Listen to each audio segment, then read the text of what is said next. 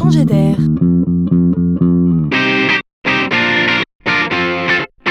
C'est la chronique de Laurent Collen.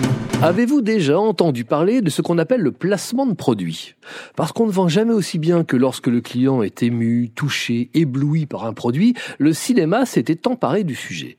Quitte à choisir des voitures, des meubles, un magasin, un hôtel pour tourner les plus jolies scènes d'un film, autant choisir des marques ou des établissements en fonction de leur capacité à soutenir financièrement la production du film. Donc, la présence d'un produit au cinéma se vend. Il y aurait bien en effet un supplément d'âme à porter par exemple la même montre que James Bond. C'est évidemment malin, mais ce n'est pas nouveau. Ce qui est nouveau, c'est que cette pratique pourrait bien s'étendre aux livres. Et cela porte un nom. On parle de shop fiction.